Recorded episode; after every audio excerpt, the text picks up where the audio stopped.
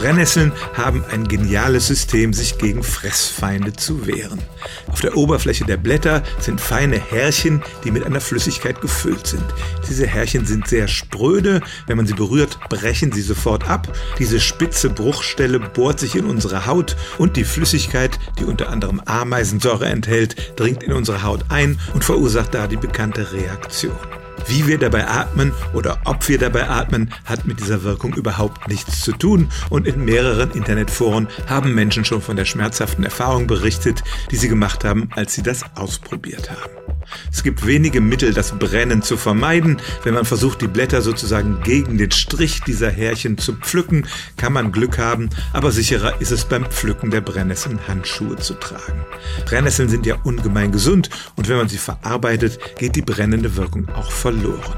Aber die Vorstellung, man bräuchte nur die Luft anzuhalten und könnte dann ohne Probleme Brennnesseln anfassen, die ist leider eine Illusion. Stellen auch Sie Ihre alltäglichste Frage unter stimmtz.radio1.de.